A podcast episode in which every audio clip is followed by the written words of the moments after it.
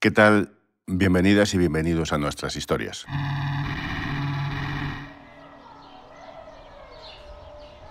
Estamos en Yechar, una pedanía de Mula de apenas 370 habitantes en el interior de la región de Murcia. Es una zona rodeada de antiguas calzadas romanas, rutas senderistas y la piscina natural de Fuente Caputa. Es un pequeño pueblo.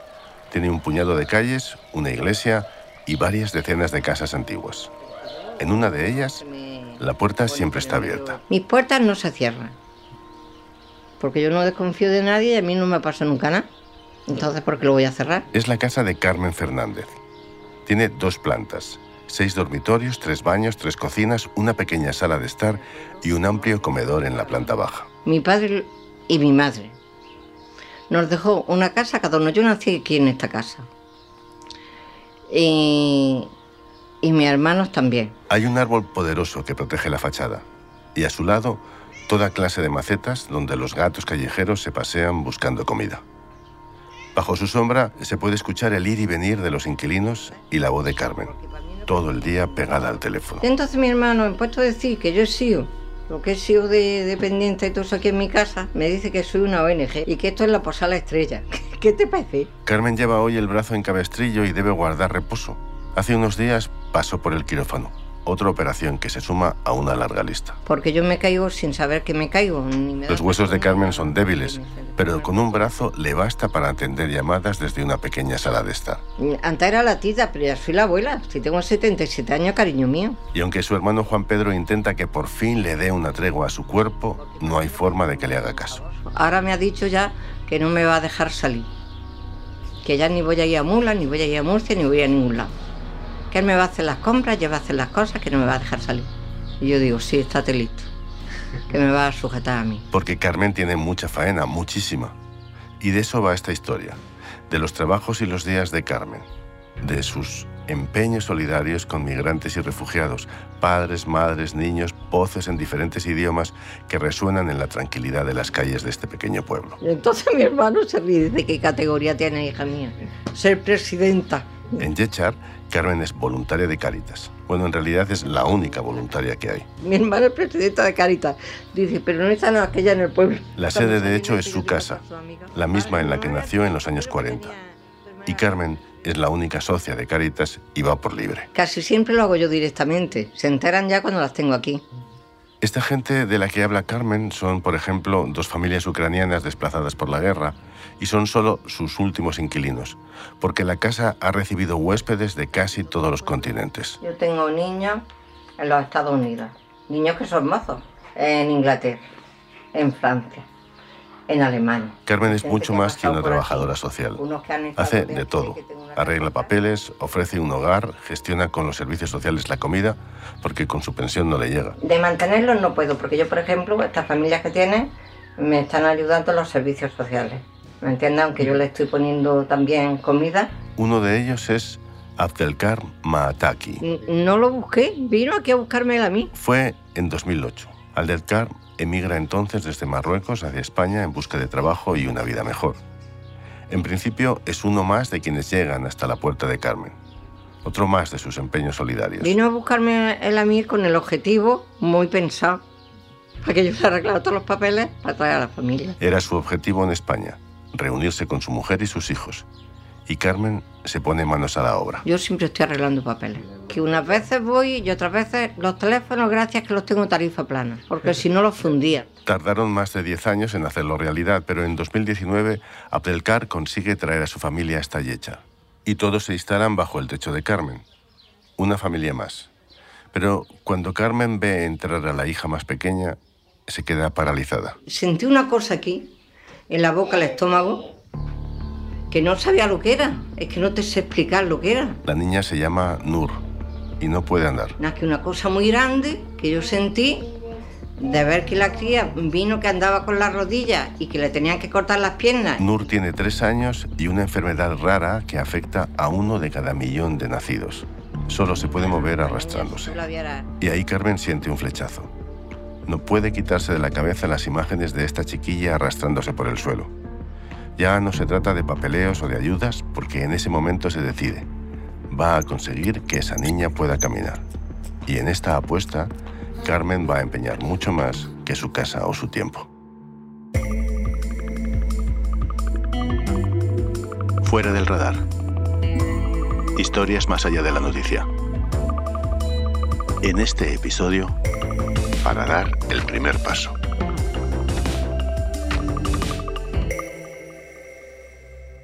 Carmen tiene 77 años y conserva un espíritu juvenil. Está aquejada de problemas en los huesos y se mueve con pasos lentos, pero decididos.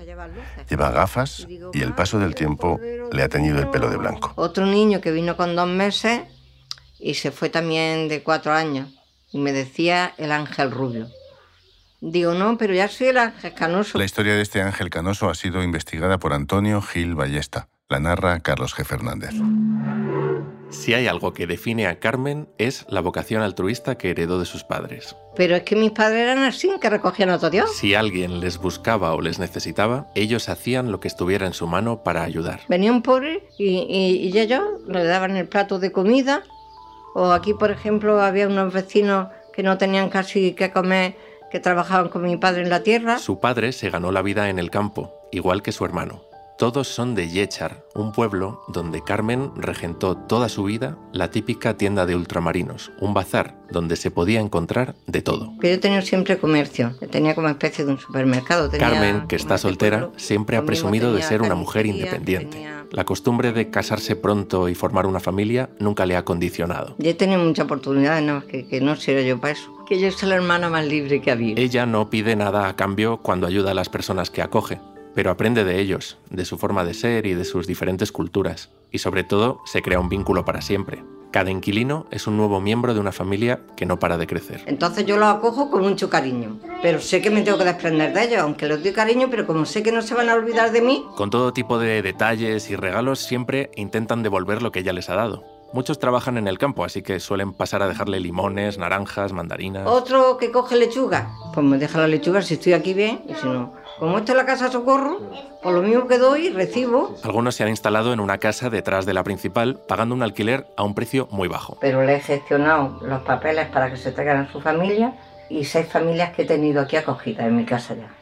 Españolas y no españolas. Tiene tanta demanda que a veces se queda sin hueco. Si estoy con otro, estoy con otro que es colombiano, que lo he mandado a Caritas, a Murcia. Pero Carmen Y- y nunca se desentiende. Y sobre todo, insiste en que el mérito no es solo Pero suyo. están los servicios sociales ayudándome y muchísima gente. Que yo sola no hago las cosas. No vaya a colgarme mi medalla que no las tengo. Pero lo cierto es que todos acaban agarrándose a ella. Es lo que en 2008 hace Abdelkarm Maataki, el padre de Nur, cuando aterrizó en Mula sin prácticamente nada. Pasó años trabajando y confiando en que Carmen lograra que su familia cruzara el estrecho. Y ella, el ángel canoso, sumó otro logro a su larga lista solidaria. Exactamente, es que yo mm, toco la puerta adecuada. Pero cuando la familia llega a Mula, empieza el desafío más grande para Carmen. La niña, la niña que se arrastra, Nur. Sufre una hemimelia tibial, una patología muy rara en las piernas. No tiene tibia en la pierna derecha y la izquierda está deforme. Tampoco tiene articulaciones de tobillo y los pies se doblan hacia adentro. En Marruecos, la única solución que les habían dado los padres era la amputación y colocar unas prótesis. Y en España, en principio, que la niña pueda caminar también es una utopía. Pero Carmen no lo acepta. Y como yo me conocen todos los médicos ya de la risaca y todo, pues les pido muchos favores cuando voy con gente. Así que había que buscar a alguien que le diera una alternativa. Pues sí, la verdad es que a a Carmen eh, la, había, la había conocido como paciente ¿eh? cuando yo... Carmen hacía- va al hospital y se planta con la niña en la puerta de la consulta del doctor Salcedo. Salí y, y comenté qué pasaba con, con esta niña y la verdad es que fue una sorpresa pues eh, eh, encontrar esa grave deformidad que, que tenía la niña. César Salcedo es cirujano traumatólogo infantil. Ella, pues con su carácter altruista, pues pensó que, que este caso tan complejo eh, había que valorarlo pues, en la unidad de ortopedia infantil de la Risaca. Este hospital pues, es el más grande de la región de Murcia. cuando la conocimos tenía unos, eh, unos callos que se llaman una hiperkeratosis, unos bultitos en las rodillas y en los tobillos por apoyar en esos lugares y se trasladaba gateando de un lugar a otro con cuatro años. La amputación es una solución extrema y lo único que pedían los padres y lo que Carmen quería era imaginar otras posibilidades. Muchas dudas, muchas dudas al inicio porque son casos muy poco frecuentes, en torno a un recién nacido por millón eh, de, recién nacidos. Y frente a esos casos tan radicales puede aparecer, sin embargo, otra posibilidad, una cirugía de reconstrucción de las extremidades, un procedimiento largo y muy complicado para la niña y para la familia. Carmen se pone en marcha. Hay que llevar todos los papeles, hay que llevar la declaración de la renta, que llevas tú como la tendrías. tienes que llevar las nóminas, tienes que llevar no sé qué, bueno, todas las historias. La unidad de cirugía ortopédica infantil de este hospital, la del doctor Salcedo, es uno de los cinco centros de referencia nacional en la materia y no para de recibir pacientes de otras comunidades. ¿Y eso qué significa? Pues significa que tenemos una, un servicio, una unidad donde eh, tenemos como la experiencia para tratar eh, deformidades congénitas graves de extremidades de, miembros. Y César Salcedo ya sabe lo que es ayudar a pacientes como Nur, que no han podido ser tratados por nacer en países con un sistema sanitario más precario que el de España. Nosotros eh, colaboramos con una eh, ONG murciana muy potente que se llama Cirugía Solidaria. Es una ONG que parte del Hospital Virgen de la Risaca, aunque ahora ya es más amplia, y eh, ahora cumplen 20 años precisamente de existencia.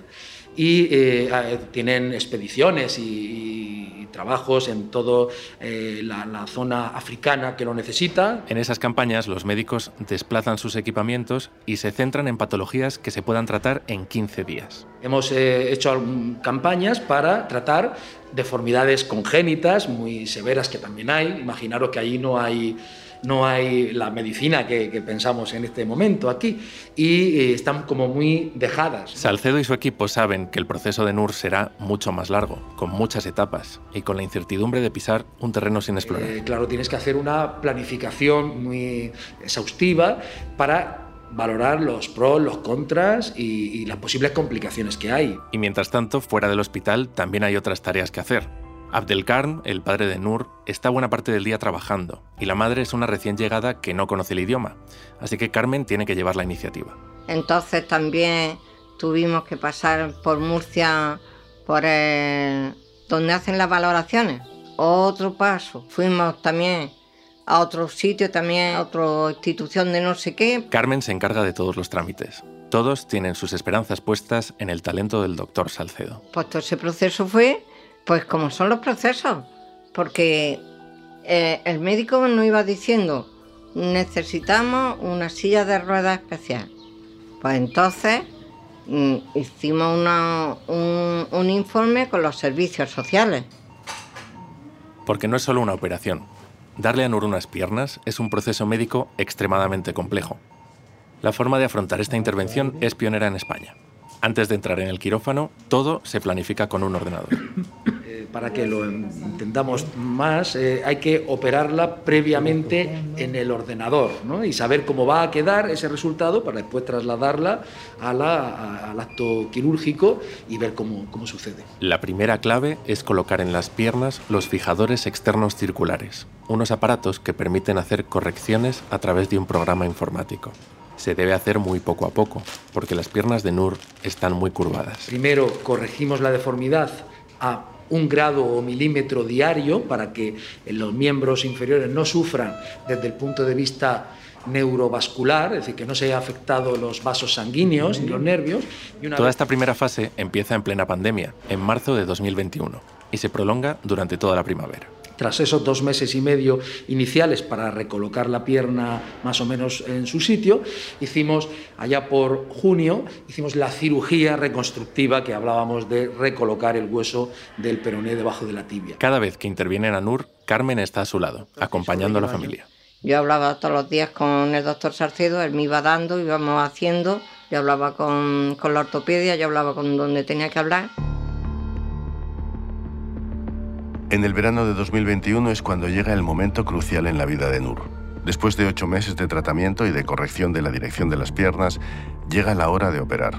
Está a punto de someterse a una cirugía de más de seis horas. En la sala de espera está su familia y Carmen, que ya se siente como su abuela. Enseguida retomamos el relato. En sus seis años de vida, Nur nunca había caminado. No había dado ni un solo paso. No se podía sostener de pie. Cuando Carmen Fernández la conoció, quiso cambiar su destino. Y en el hospital de La Richaca, en Murcia, creen que pueden conseguirlo. Quieren crear dos huesos para Nur, fabricarlos. Y entran al quirófano. Sigue contando la historia Carlos G. Fernández. La operación dura seis horas. En la pierna derecha, la tibia directamente no existe. Al no tenerla, teníamos que transformar el peroné, pasarla al lugar que ocupaba la tibia y transformar esa rodilla en, un movimiento de flexo-extensión, de movimiento que hace la rodilla. Y en la izquierda, el peroné se desplaza hacia la tibia, que estaba arqueada, para crear un único hueso y fusionarlo con el tobillo. ¿Estás a gusto? Entonces, ¿qué?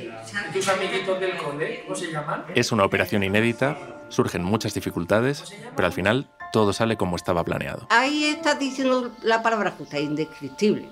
Porque esto es indescriptible, lo que ha pasado con esta niña, no te quiero decir. Eso sí, el camino todavía no ha terminado.